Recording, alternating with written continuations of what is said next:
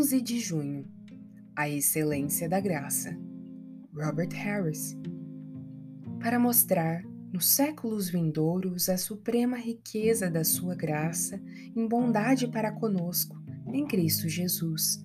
Efésios 2, verso 7. Meditem seriamente na excelência da graça e ficarão com água na boca depois disso.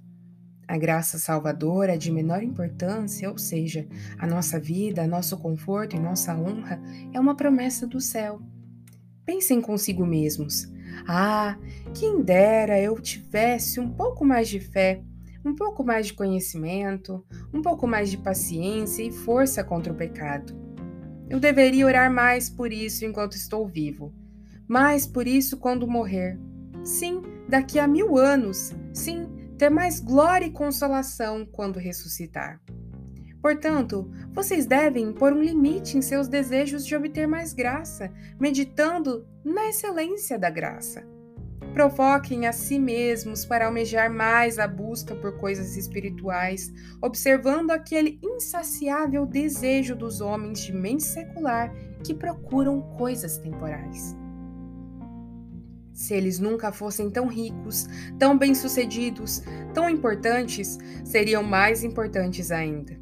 E mais, se tivessem monopolizado o mundo inteiro, ambicionariam mais e se entristeceriam por não haver outros mundos para tomar posse deles.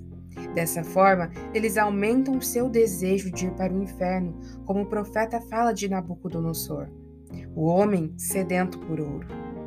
Ora, será que vemos homens trabalhando e se esforçando tanto para conquistar bens terrenos, acordando cedo e dormindo tarde em troca de nada, em troca de lixo que não tem valor depois de usado, que eles rapidamente abandonam, que não lhes dá nenhum conforto sólido aqui e muito menos na vida futura?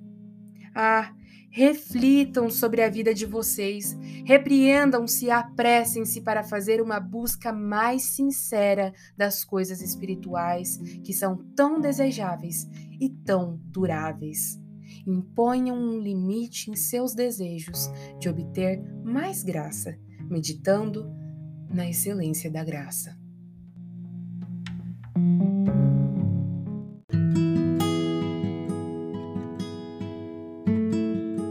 Você ouviu a leitura do devocional Dia a Dia com os Puritanos Ingleses, da editora Pão Diário, uma leitura que você encontra aqui no Devoção Diária. Que você possa estar sendo abençoado por essa leitura e compartilhar com outras pessoas, para que elas também possam ser edificadas. Que Deus abençoe o seu dia na presença dEle.